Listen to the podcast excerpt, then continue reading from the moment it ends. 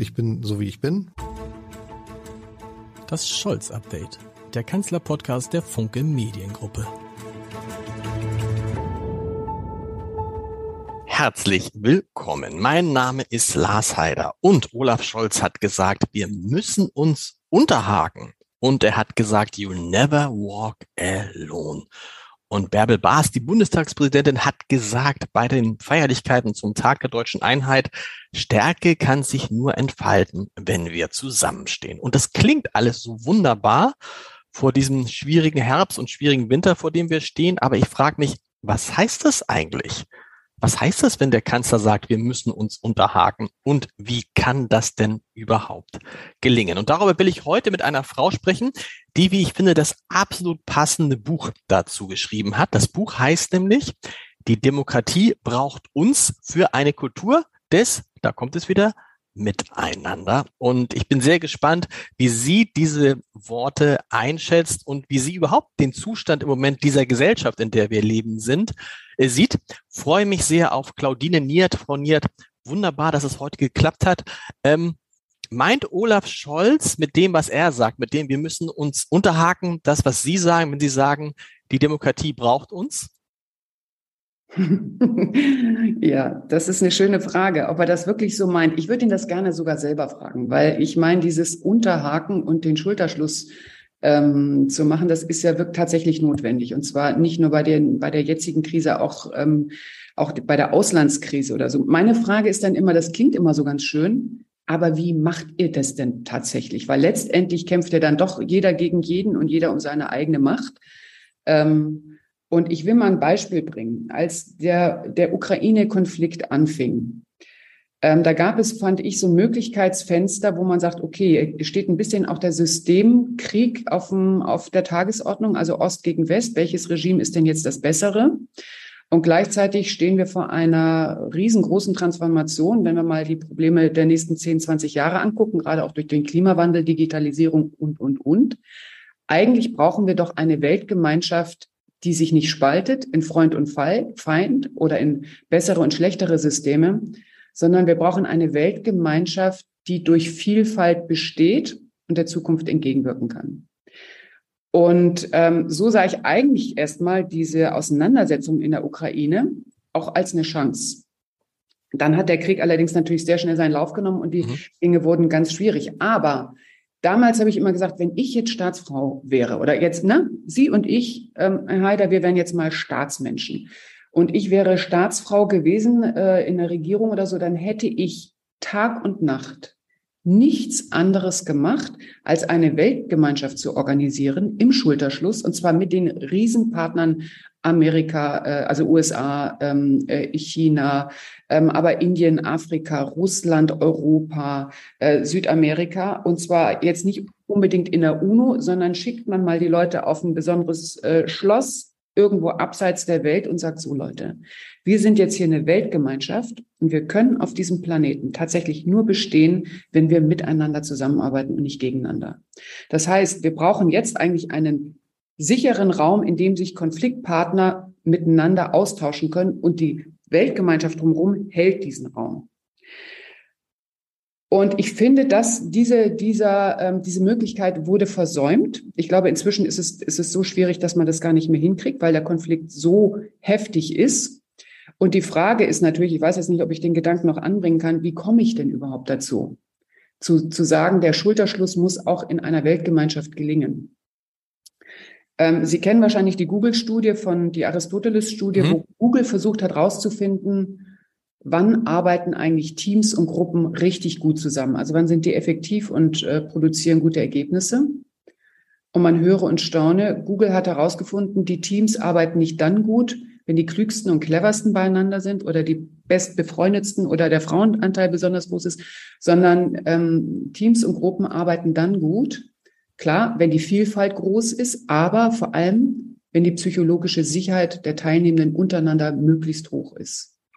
Und heißt, heißt, heißt, genau, heißt was? Die psychologische genau, Sicherheit. Psychologische Sicherheit heißt, äh, Sie und ich in einer Gruppe haben nicht Sorge, dass wir uns blamieren, wenn wir jetzt was sagen. Wir haben nicht Sorge, dass äh, mein Nachbar in Konkurrenz zu mir steht, dass ich im Wettbewerb bin, dass meine Parteikollegen mich von hinten ankicken oder angreifen, ähm, sondern psychologische Sicherheit heißt, ich habe so ein großes Vertrauen in der Gruppe, dass ich äh, 150 Prozent meiner gesamten Kompetenz, die ich als Claudine Nier zu, äh, zur Verfügung habe, mit einbringe und nicht nur so 10, 20, 30, 40 Prozent. Aber das klingt schon, das klingt schon so, ähm, als ob man sagen könnte, Moment, das passt in der Ampelkoalition ja nicht. Genau. Weil da gibt es diese Sicherheit offensichtlich nicht, oder? Genau, das ist die richtige Frage. Und ähm, welcher Politiker, welche Politikerin könnte von sich sagen, dass sie unter äh, Bedingungen psychologischer Sicherheit arbeitet, dass sie sich nicht Sorge machen muss, dass sie sich blamiert, dass sie attackiert wird, dass sie diffamiert, dass sie im Wettkampf und in der, und in der, in der eigenen Partei, ich meine, Sie haben Katja Suding hier in, äh, äh, interviewt, ähm, kriegt man noch den größten Druck und den größten, mhm. die größte psychologische Unsicherheit zu spüren. So, das heißt, eigentlich müssten wir doch gucken, was heißt das denn auch für unsere Regierung? Ähm, wie müsste ich ich glaube, die Zukunftsmodelle sind fernab, dass einer, nämlich zwei Augen regieren, sondern dass wir vielleicht Teams brauchen, die regieren, die miteinander arbeiten. Dass wir auch jetzt eine Koalition von dreien haben, die noch viel mehr untereinander miteinander arbeiten und vielleicht auch Ministerien nicht farbenweise besetzen, sondern in der Vielfalt der Farbe. Da komme ich aber auch hin, weil ich denke, das wissen viele Menschen, glaube ich, gar nicht, wie der Bundestag und die Regierung eigentlich arbeitet weil die Gesetzentwürfe werden meistens von der Regierung eingebracht, mit Regierungsmehrheit im Parlament beschlossen. Und allein in der letzten Legislaturperiode gab es nicht einen einzigen Gesetzentwurf von der Opposition, der eingebracht und beschlossen worden wäre. Die sind alle abgelehnt worden. Ich aber als Wählerin erwarte, wenn es zum Beispiel um ein Klimagesetz geht, dass nicht nur die grünen Aspekte mit in die Lösungsfindung eingearbeitet werden, sondern auch die sozialdemokratischen Perspektiven oder die konservativen Perspektiven aber oder die liberale. Aber, absolut, aber aus, wenn man das sich überlegt, dann ist es ja eine interessante These, wenn man sagt, dann ist diese Ampel ja super. Weil da sind ja unterschiedliche, unterschiedliche ähm, Strömungen kommen da zusammen und müssen sich einigen, aber wir stellen fest, es gilt eher das erste, die psychische Sicherheit fehlt weil jemand wie Robert Habeck und jemand wie Christian Lindner, ich glaube, für Scholz gilt das nicht ganz so, der hat eine relativ, kommen wir gleich zu, eine, eine Sicherheit, die aber aus ihm heraus äh, resultiert. Aber die beiden natürlich immer Sorge haben, uh, wie kommt das bei meiner Klientel an? Ne, also wenn, wenn Habeck jetzt sagt, oh, ich, eigentlich wäre es vernünftig, die AKWs weiterlaufen zu lassen, aber das nehmen mir meine Leute nicht ab, ja. Und ähm, äh, ähm, Lindner vielleicht denkt, ah, mit der Schuldenbremse so, so einer Situation, aber meine Leute, also erstmal brauchen, erstmal haben die Angst um ihre psychische Stabilität und erst dann können sie, könnten sie sich auf das andere einlassen, aber dazu kommt es ja gar nicht. Also wir sagen, die Diversität der politischen Meinung da ist eher ein Hindernis gerade. Ja, aber ich glaube, das ist eine Art der Zusammenarbeit und Sie haben völlig recht. Ähm, mit drei Koalitionspartnern haben wir schon mehr Vielfalt in der Regierung. Man könnte sich das auch in der Weiterentwicklung der Demokratie und vielleicht auch äh, in der Weiterentwicklung des Regierungssystems überlegen, ob man noch mehr Konkordanz ermöglicht. Also warum nicht alle äh, oder fast alle Parteien, die im Parlament ver vertreten sind, demokratischen Parteien, wirklich zusammenarbeiten lassen? Kommen wir da nicht zu viel umfassenderen Lösungen? Mhm. Und das, glaube ich, funktioniert nur dann, das habe ich auch in dem Buch beschrieben, ähm, wenn man den Wahlkampf wirklich hart fightet im Wahlkampf vor der Wahl, also sich wirklich voneinander absetzt und sich profiliert.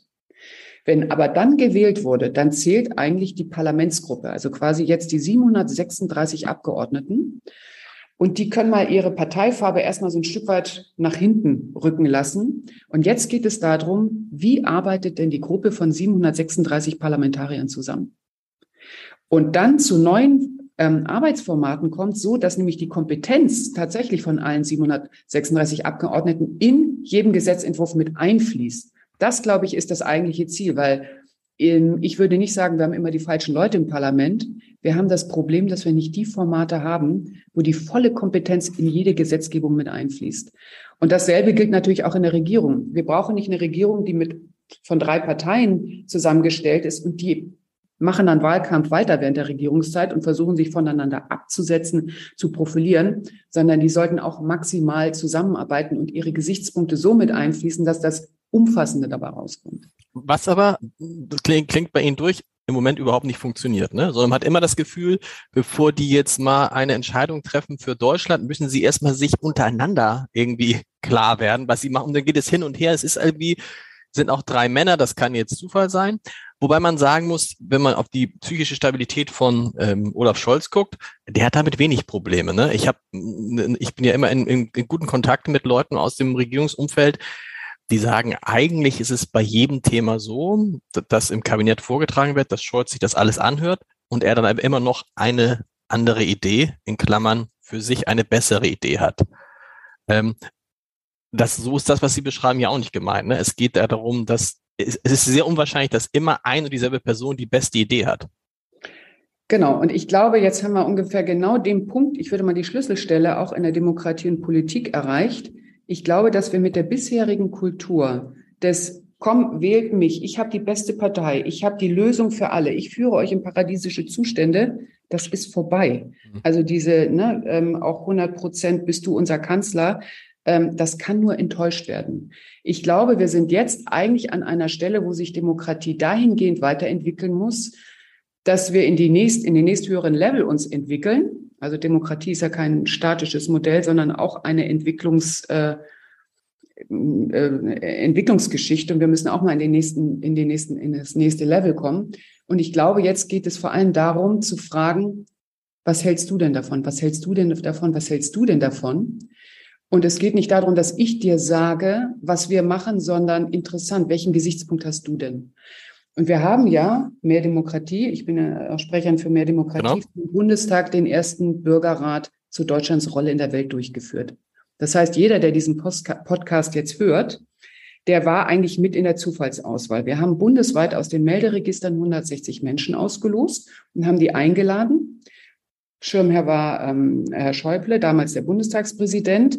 Und alle Fraktionen haben die Frage von dem Bürgerrat beantwortet bekommen wollen, welche Rolle soll denn Deutschland zukünftig in der mhm. Welt einnehmen?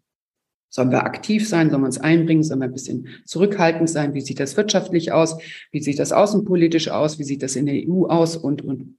Und das Spannende ist, wenn 160 Bürgerinnen und Bürger zusammenkommen und diese Frage beantworten, dann geht keiner in den Raum und sagt, so, jetzt sage ich denen endlich mal, was ich denen schon immer sagen wollte, sondern jeder merkt, ich bürge hier fürs Ganze und ich trage hierzu bei. Und dann haben Sie zu so einer Fragestellung 160 verschiedene Positionen im Raum. Und wenn Sie die alle gehört haben, entsteht dieser besondere Moment, wo ich sage, jetzt entsteht Gemeinsinn. Jetzt wird es interessant. Ich habe 160 Meinungen gehört. Was ist denn jetzt für uns alle das Beste? Was ist denn die Lösung, die Empfehlung, die wir der Regierung oder dem, dem Bundestag, dem Parlament. Aber das ist interessant, dass Sie das sagen, weil damit sind Sie gar nicht so weit von dem Prinzip Scholz entfernt. Mhm. Denn was Scholz ja gar nicht mag oder nicht so gern mag, gar nicht ist falsch, aber nicht so gern mag, sind so die klassischen Pressekonferenzen. Journalisten sitzen vor ihm und stellen ihm Fragen. Was er aber sehr gern mag und was er jetzt ja wieder macht, sind die sogenannten Bürgerdialoge. Das heißt, er trifft sich, das war in seiner Hamburger Zeit hat er das immer und immer gemacht, macht es als Kanzler auch. Er trifft sich mit, Achtung, 80 bis 150 Bürgern und lässt sich von denen dann befragen und kommt mit denen in die Diskussion und zieht dann daraus seinen Blick auf, auf Deutschland und die Politik. Also er zieht anders als andere Politiker, nimmt er Journalisten und das, was Journalisten veröffentlichen, gar nicht so ernst, also das ernst, aber nicht so ernst. Er nimmt eher diese Gespräche mit den Bürgern ernst und fühlt sich da wohl. Und ist das nicht genau das eigentlich, was, was so eine Zwischenlösung sein könnte? Da stellt sich so ein Kanzler 80, 90, 150 zufällig ausgewählten Bürgern, die übrigens, ich war einmal dabei, tatsächlich ganz andere Themen anschneiden, als das Journalisten machen. Und auch die so, so, so Themen, an die sich Journalisten so hochziehen können mit irgendeiner Formulierung, das interessiert die zum Teil gar nicht, sondern es sind ganz, ganz andere Themen. Also das ist doch schon so auf dem Weg zu dem, was Sie gerade beschrieben haben. Ja, und es fehlt ein ganz wes wesentlicher Zwischenschritt. Es ist schon richtig, dass er die Hörmürschel groß macht und ins Volk äh, schickt. Das kann die Demoskopie übrigens auch. Das Besondere bei dieser, ähm, bei diesen Bürgerräten ist ja, dass die Teilnehmenden alle Informationen bekommen, die es zu der einen oder anderen Fragestellung gibt. Also die Pro und Kontrast und die differenzierten Meinungen. Und dann ist es selbstverständlich, dass jeder Teilnehmende seine eigene Position hinterfragt, sie vielleicht sogar mehrmals ändert, aber vor allem eben in der Diskussion, im Laufe der Diskussion sich so tief einarbeitet, dass er tatsächlich urteilsfähig ist und eine Empfehlung abgeben kann. Und das ist tatsächlich eine neue Qualität, ähm, die jenseits von Expertenmeinungen, von ähm, Umfrageergebnissen einem Politiker oder einer Politikerin sagen, wie würde denn der Spiegel der Gesellschaft oder der Querschnitt der Gesellschaft ähm, die eine oder andere Frage beantworten, wenn sie denn in die Tiefe die ganzen Inhalte abwägen können. Aber, aber, aber, aber kriegt Scholz da nicht auch ein Gespür für, wenn er andauernd in diesen Runden ist und diese Runden, die frei sind von der professionellen öffentlichen Meinung, wenn er wirklich, dann kriegt er schon ein Gespür ja, dafür, ne? Gespür kriegt er ab. Also ein Gespür kriegt man auf jeden Fall. Aber, aber nehmen wir an, es, man würde das so machen, wie Sie es gerade sagen, oder auch Scholz nimmt sich ja die Zeit dafür. Es führt natürlich dann dazu, dass die Entscheidungsprozesse im Zweifel noch länger dauern als sie jetzt sind. Und dann, ich meine, man wirft Scholz jetzt schon, wie ich finde, ich finde interessant, wie Sie das finden, man wirft ihm Zögern und Zaudern vor. Aber ich würde manchmal auch sagen, Leute, das ist auch ein Bestandteil der Demokratie. Demokratie kann alles Mögliche sein, aber auf jeden Fall ist Demokratie in der Regel nicht schnell. So eine Demokratie ist ein langsames Konstrukt. Ähm, jein. Ich würde mal sagen, je komplexer die Fragestellungen und Themen und Probleme sind, desto mehr Menschen müssen an den Lösungen beteiligt sein. Und das geht im Endeffekt aber nachher schneller. Mhm. Es dauert immer dann lange, wenn man glaubt, einer hat die Lösung und alle folgen dieser Lösung. Das geht meistens schief, wenn Sie frühzeitig beteiligen und viel Kompetenz und die Vielfalt reinholen und vor allem die Bürgerinnen und Bürger mit ins Boot holen, dann geht es erstaunlich schnell, das kennen wir auch aus der Schweiz, und dann gibt es geradezu einen Ruck nach vorne.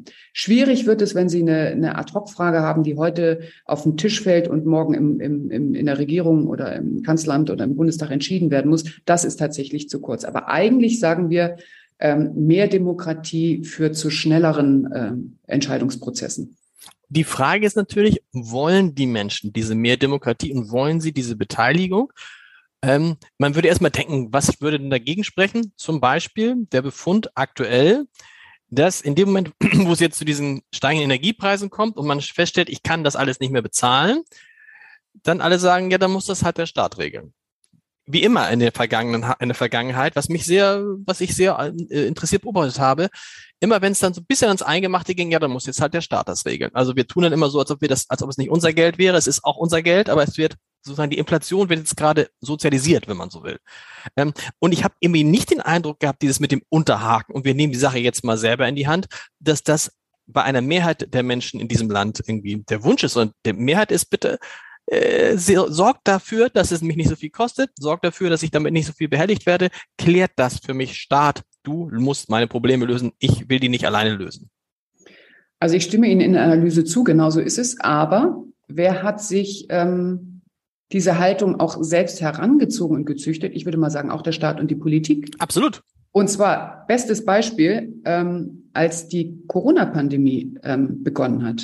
Da gab es einen Moment, wo die Politik auch gesagt hat, so hoch, das ist ein Virus, den kennen wir nicht. Keine Ahnung, wir wissen nicht, was wir jetzt machen sollen. Kann sein, dass das, was wir jetzt verordnen und beschließen, schon morgen das Falsche ist. Und ne, so ging es die ganze Pandemie durch. Deswegen ist eine Auswertung dessen, was funktioniert hat und nicht funktioniert hat, eigentlich auch unbedingt erforderlich. Aber der Staat ist ja dann und die Politik ist dann in eine Rolle gerutscht und hat gesagt, so, wir schützen euch, wir sorgen für euch, wir besorgen das Geld, ihr müsst nur machen, was wir sagen. Genau stelle sich eine Situation vor, genau in der Situation, wo auch die Politik unsicher war, sagt, so Leute, wir haben ein Riesenproblem, aber wir brauchen jeden einzelnen Bürger, jede einzelne Bürgerin in diesem Land, die uns mithilft, die beste Strategie zu entwickeln, dieses Problem äh, ähm, mit dem umzugehen. Dann hätte jede Kommune, jede Gesellschaft, jedes Unternehmen, jede Belegschaft sich mit anstrengen müssen, Konzepte zu entwickeln. Ich meine, Sie wissen auch in Ihrer Redaktion am besten, wie Sie sich vor dem Virus schützen können. Dasselbe geht in, in meiner Gemeinde XY hier in Schleswig-Holstein äh, so. Das heißt, dann bin ich Mitarbeiterin und mit, also Teil der Lösungsfindung statt immer Teil des Problems. Und ich glaube, das ist jetzt wieder so eine Situation. Wir haben eine schwierige Situation. Wir müssen durch den Winter kommen.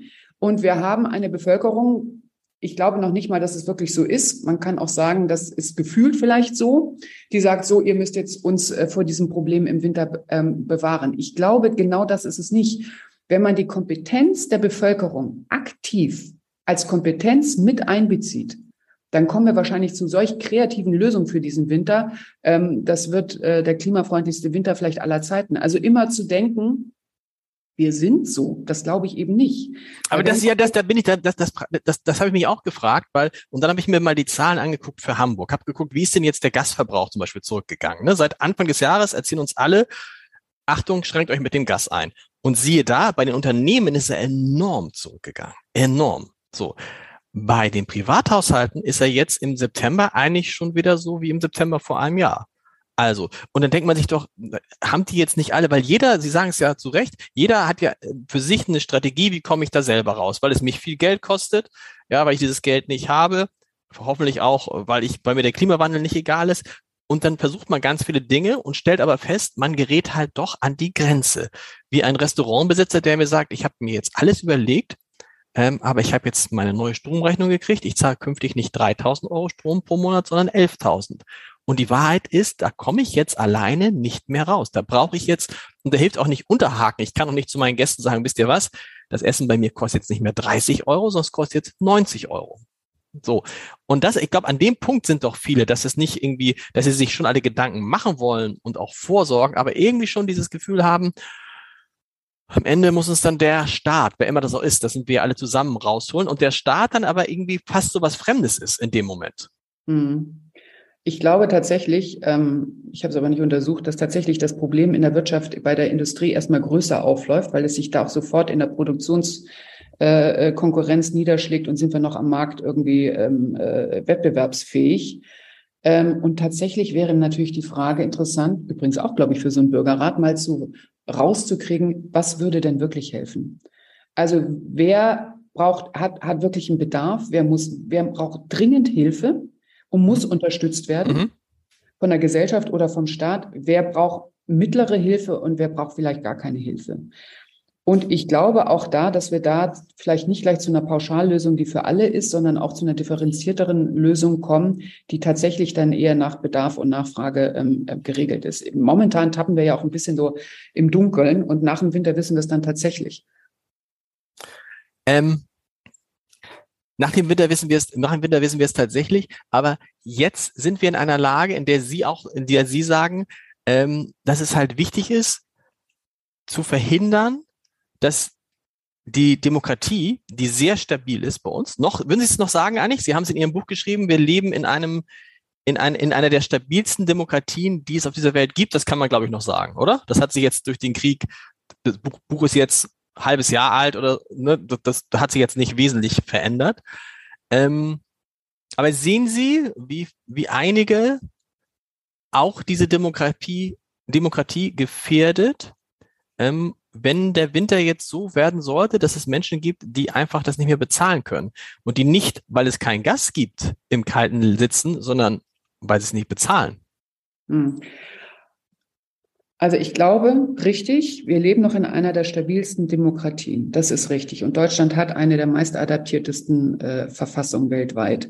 So, das Zweite ist aber trotzdem, die Hälfte ähm, der, der, der Bürgerschaft, der, der Menschen hier im Land misstrauen zunehmend der Demokratie. Also das hat sich tatsächlich in den letzten äh, ein, zwei Jahren tatsächlich geändert. Und ich glaube, zwischen 15 und 20 Prozent ähm, haben komplett das Vertrauen verloren, äh, überlegen auszuwandern, haben kein Vertrauen mehr in die, in die Institutionen. Und das ist eine Riesengefahr. Und ich glaube, der kann man nur entgegenwirken, dass man genau das Gegenteil macht, nicht ausgrenzt, sondern integriert. Wirklich die Vielfalt der Bevölkerung integriert und zwar in die Lösungsfindung. Ich glaube aber auch, das geht so weit, bis man sich dann natürlich fragt, ob Sanktionen die richtige Antwort ist auf diesen Krieg oder ob es noch andere Antworten gäbe. Wie sollen wir uns denn verhalten? Wie wirkt sich denn das und das auf uns auf? Was sind wir denn bereit tatsächlich mit einzubringen? Und da würde ich mich nicht auf Umfragen ähm, und, und Spekulationen irgendwie einlassen, sondern da würde ich ganz konkret die Bevölkerung, je größer die Probleme werden und je härter sie werden, desto mehr muss die Bevölkerung mit ein, einbezogen werden und gefragt werden und auch mit Lösungsvorschläge arbeiten können. Aber ist das wirklich, gelingt der Schulterschluss nicht? Aber ist es wirklich jetzt in der, La in der an dem Punkt, wo wir jetzt sind, ist jetzt nicht, dass irgendwie alle schon bippern und sagen, was heißt denn dieses 200 Milliarden Euro Paket, was ihr jetzt beschlossen habt? Wo ist denn jetzt der Gaspreisdeckel? Wo ist denn der Strompreisdeckel? Da kritisiert die äh, Karin Prien hat das gemacht vor einer Woche, Friedrich Merz hat das gemacht, sagt, ja, das, das dauert ja noch zwei, drei Wochen, bis die Leute wissen, woran sie sind.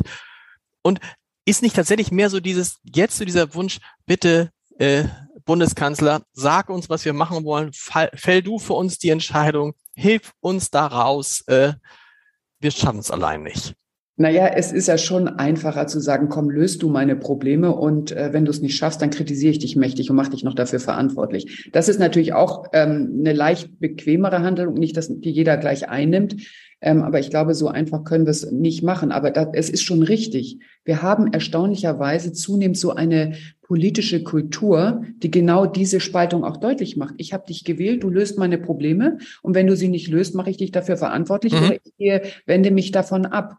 Und das ist tatsächlich eine Gefahr für die Demokratie, absolut. Und Demokratie ist für mich tatsächlich eigentlich immer das, das Versprechen der größtmöglichen Zufriedenheit aller Menschen. Deswegen haben wir eine Demokratie. Aber das, das, ist die Regierungsform, die uns eigentlich das größte, die größtmögliche Zufriedenheit ähm, verspricht. Das und dafür heißt, haben wir, ja, und dafür, und dafür haben wir doch eigentlich auch einen Kanzler, der eigentlich mit, mit, mit diesem, mit seinem Kernwort Respekt genau das mitbringt, worauf es jetzt ankommt. Sie haben es auch, glaube ich, in dem Buch geschrieben und ich habe es einmal im Interview mit Ihnen gelesen. Keiner sollte glauben, dass er über dem anderen stünde. Das ist auch ein Kern von Demokratie. Ich würde sagen, das ist auch ein Kern, die, die, die direkt mit Olaf Scholz zu tun haben, werden wahrscheinlich sagen, wie bitte, was redet er da? Der Scholz weiß ja immer alles besser. Aber ich glaube, Scholz glaubt nicht, dass er besser ist als der Klempner, der Lehrer, der Pfleger, der Arzt. Das glaubt er einfach nicht. Er glaubt, dass er besser ist als viele andere Politiker.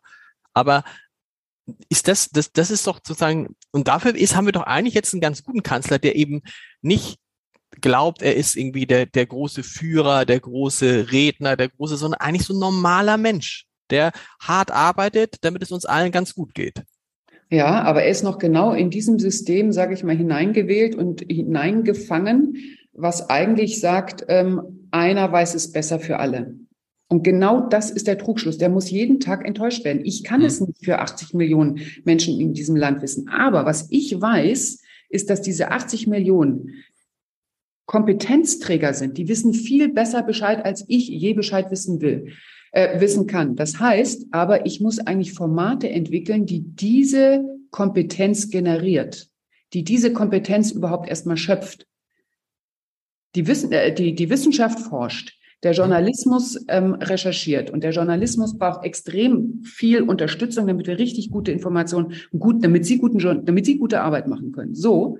Und das andere ist das Alltagswissen der Bevölkerung, die letztendlich die Konsequenz jeder politischen Entscheidung trägt, so oder so. Ähm, die muss mit einfließen. Und da ist verdammt viel Kompetenz, die wir nicht abrufen, die wir nicht mit einbeziehen, sondern wo wir den Menschen das Gefühl geben, ähm, ich weiß es besser als du und ähm, du musst mich nur wählen. Und das führt zu einer politischen, einer demokratischen Enttäuschung. Und ich glaube, die Probleme sind so groß, wir können es, können es uns nicht mehr leisten, auf irgendeine Kompetenz zu verzichten. Das ist der entscheidende Unterschied zu früher. Dadurch, dass die früher die Leute das Gefühl hatten, die Politik betrifft sie nicht selber, hat sie sich auch für die, haben sie sich auch für die Politik nicht so interessiert. Das ändert sich jetzt gerade. Was Sie beschrieben haben, klingt für mich so ein bisschen nach Markus Lanz.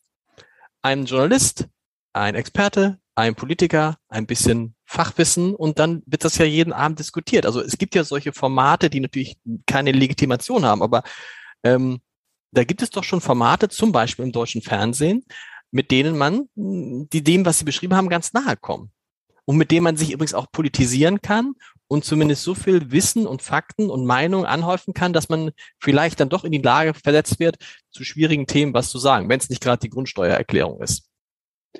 Ja, ich würde sagen, die zukünftigen Formate sind tatsächlich jene, wo am Ende nicht der größte Streit zählt und die ähm, Einschaltquote hochtreibt, sondern wo der größte Konsens ist. Also wirklich, wo ich eine Runde gehört habe, so, ach, den Aspekt hatte ich noch nicht, mhm. aber der ist ja auch wichtig und der muss auch berücksichtigt werden. Und am Ende findet man die größte Gemeinsamkeit oder vielleicht sogar noch einen Vorschlag, den es noch gar nicht gab in der Runde. Das sind eigentlich die Formate, die zukünftig wirklich interessieren. Und dann würde ich sagen, dann geht es aber um Schulterschluss, um Zusammenarbeit und nicht um Bashing und das ist Freund, der ist äh, mein Feind, der ist gut, der ist schlecht, der hat's drauf, der hat's nicht drauf. Mit der, mit der, mit der Tour kommen wir, glaube ich, nicht weiter. Aber das ist interessant, weil es erinnert mich so ein bisschen an ein Gespräch, was ich mit Luisa Neubauer mal geführt habe in diesem Podcast, die dann irgendwann gesagt hat, naja, das Problem ist, damals, damals ging es vor allem noch um den Klimawandel, wir können diese Probleme alle nicht lösen, weil das System, in dem wir sind, ist halt kein nachhaltiges System und es gibt keine Nachhaltigkeit in einem nicht nachhaltigen System.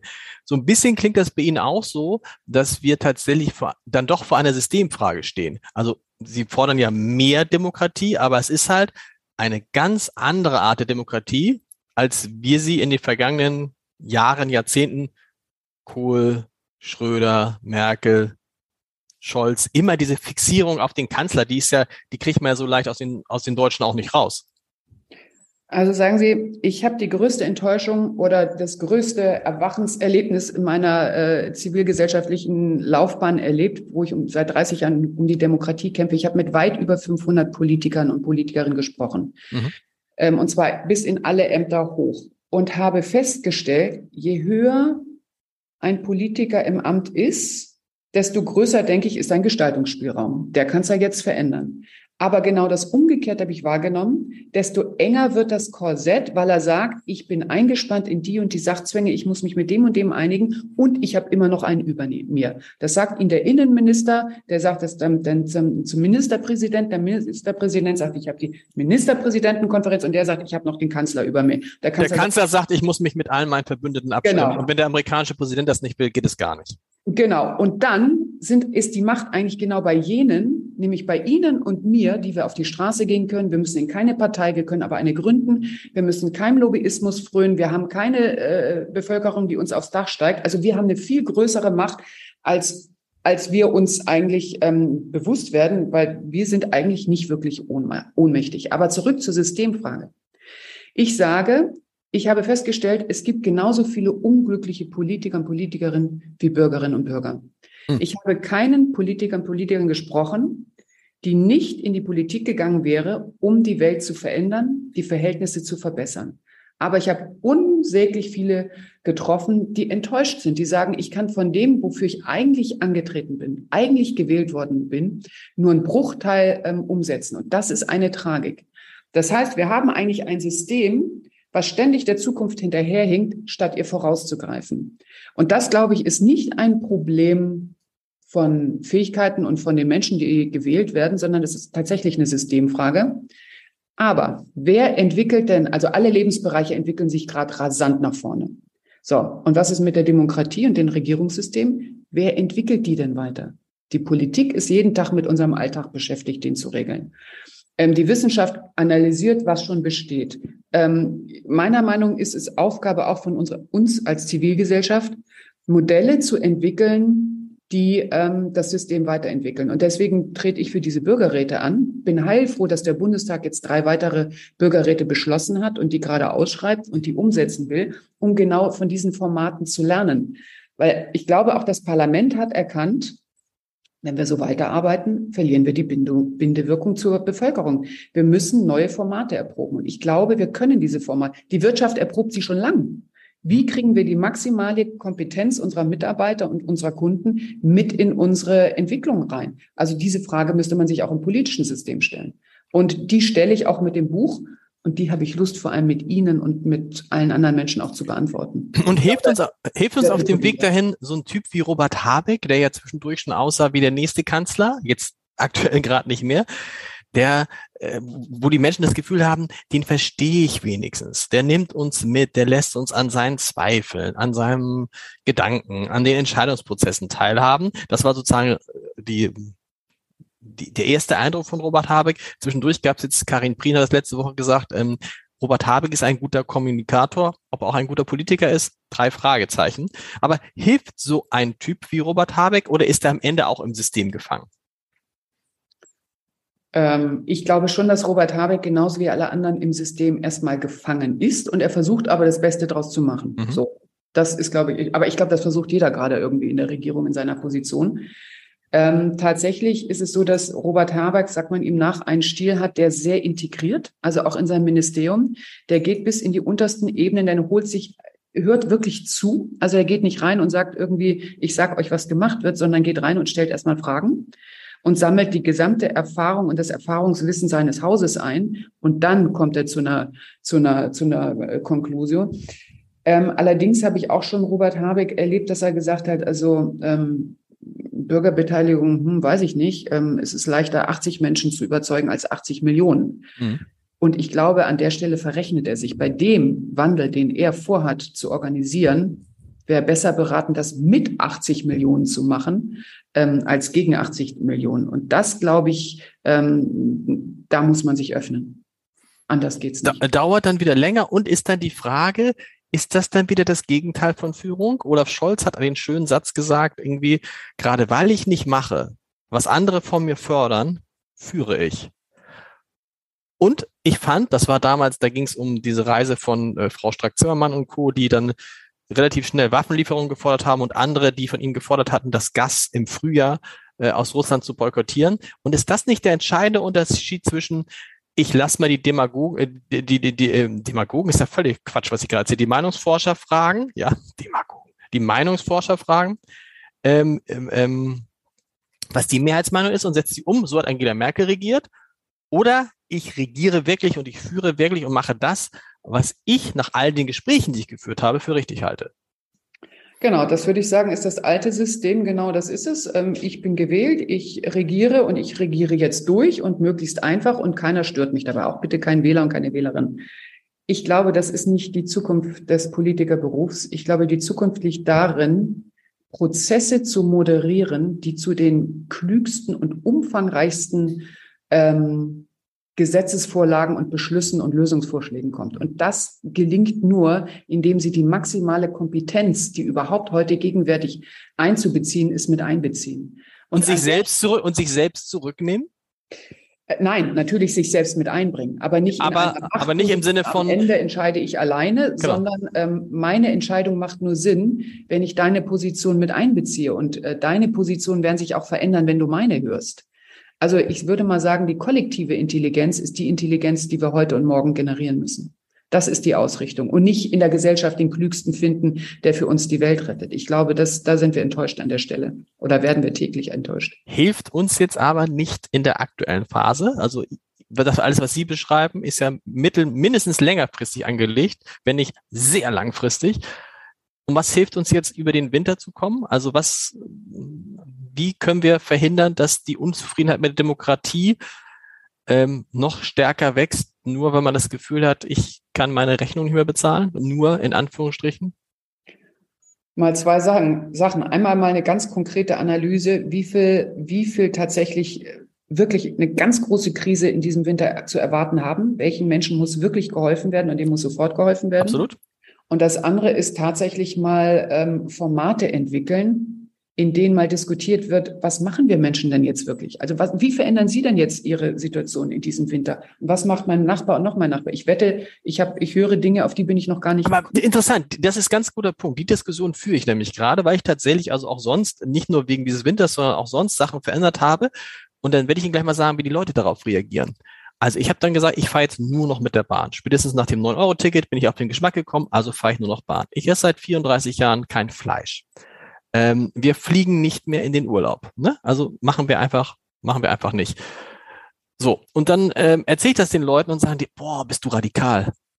Äh, dass ich jetzt nur noch zwei, dreimal die Woche dusche, so, ne? Und kurz und so. Dann sagen Leute, bist du radikal? Nee, das, aber das kann ich jetzt nicht. Und in meinem Umfeld zum Beispiel, alle, mit denen ich gesprochen habe, wirklich alle, fahren in den Herbstferien, die jetzt hier anstehen, weg. Eine Woche Griechenland, zwei Wochen Türkei, wo auch immer, überall. Und dann denkst du so, okay, also das verfängt nicht. Und dann ist die Hoffnung, wenn man dann wieder da ist, das wird schon der da oben für mich regeln. Also der Kanzler. Genau, ich liebe diese Frage. Und sie ist völlig richtig. Genau so ist es. Ne? Ich alleine mache und ich kann die Welt nicht retten und es nützt nicht. Ne? Ich trinke Hafermilch von morgens bis abends. Äh, ich bin aber alleine. Ich glaube aber, dass wir gemeinsam Entscheidungen treffen können, wie wir uns einschränken und die sind dann für alle gemeingültig. Wir haben einen zivilgesellschaftlich durchgeführten Klimabürgerrat gemacht, ähnlich wie der in Frankreich. Mhm. Und überraschend ist, wie weit die Empfehlungen der Versammlung gingen, ähm, Einschränkungen, beziehungsweise das sind, werden noch nicht mal als Einschränkungen erlebt, sondern Lösungen erlebt, die man gemeinsam beschließt. Ich glaube auch nicht, dass es nützt zu sagen, okay, du kannst in Zukunft bei Grün halten und bei Rot fährst du. Und bei Gelb kannst du machen, was du willst. Das klappt nicht. Das klappt nur so eine Spielregel, wenn wir sie gemeinsam vereinbaren. Wenn wir ein Tempolimit miteinander vereinbaren, dann fahre ich auch langsamer. Und wenn da ein Blitzer ist, ist es gut, der korrigiert mich. Aber auf die Freiwilligkeit an der Stelle zu setzen, glaube ich, nützt nichts, weil der Schwung entsteht dadurch, dass wir uns vorher Gedanken machen, wollen wir bei Grün fahren und bei Rot stehen oder umgekehrt. Und dann verabreden wir das. Und deswegen sind Gesetze so wahnsinnig wichtig. Und die müssen gemeinsam verabredet werden, weil dann akzeptieren wir sie auch gemeinsam. Ich bin das klingt so, das klingt so eigentlich so wunderbar schön. Ich, ich bleib, glaube ich, dabei und sage, viele Leute haben da gar kein Interesse, sich einzubringen, sondern möchten einfach in Ruhe ihr Leben leben, was, was vielleicht schade ist. Und der zweite Punkt ist, ist dann so ein System, die Demokratie, ist die dann noch wettbewerbsfähig? Ist die dann noch wettbewerbsfähig, ähm, weil, weil, ähm, weil wir halt zu langsam sind? Also erstmal die Leute, die sich abgewendet haben und sich für nichts mehr interessieren. Ich glaube, es sind nicht so viele, aber es werden mehr. Und das ist tatsächlich, wenn nicht gefragt wird, wendet sich ab. Die Menschen, die wir in den Bürgerräten ausgelost haben, die sagen zu allen, das war wie ein Sechser im Lotto. Ich mhm. würde es lieben empfehlen. Ich hatte mich von der Politik bereits abgewendet. Ich hatte keine Ahnung von der Thematik. Aber jetzt habe ich kapiert, in welcher schwierigen Situation die Politik und Politiker stecken kann. Ich hätte nie gedacht, dass man solche äh, Dilemmata äh, vor sich hat. Und ich interessiere mich wieder für Politik. Ich möchte vielleicht in den Gemeinderat gehen, vielleicht gehe ich in, in, in Aber geht doch alles. Geht, Leute, geht in eine Partei. Ist es so einfach, Mitglied in einer Partei zu werden und sich zu engagieren? Ich erlebe das ja von äh, in, in meinem Umfeld Freunde, die in eine Partei gehen, wo die Leute händeringend nach Leuten suchen und sagen, toll, dass ihr da seid, übernehmt Verantwortung. Genau das könnte man morgen machen, wenn man das möchte. Verstehe Aber, ich. Ne? Aber Herr Heider, ich selber bin auch in keiner Partei. Und wissen Sie warum nicht? Ich wüsste ja gar nicht in welche es gibt ja, in jeder Partei gibt es etwas, was mich fasziniert und was mir auch völlig entspricht, wo ich sage, ja, stimmt, das ist auch ein Teil von mir. Und ist vielleicht auch egal, also bis auf wenige Ausnahmen ist vielleicht auch egal. Hauptsache, man geht mal in eine Partei, oder? ja, ist ja so, oder nicht?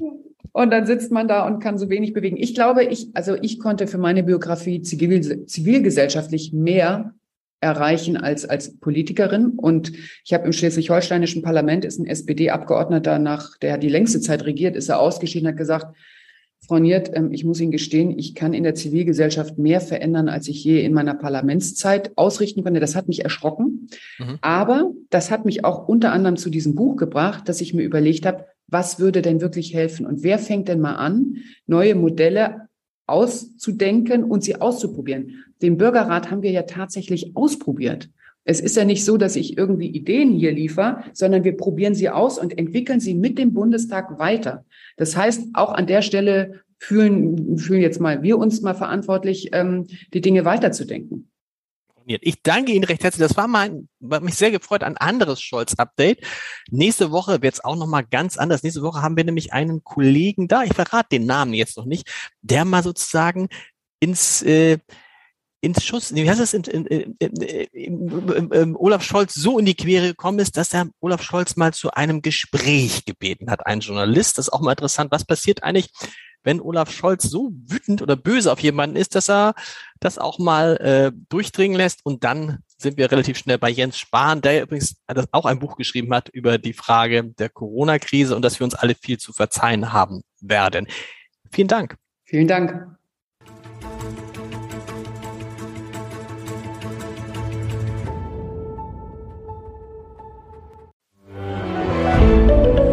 Ein Podcast von Funke.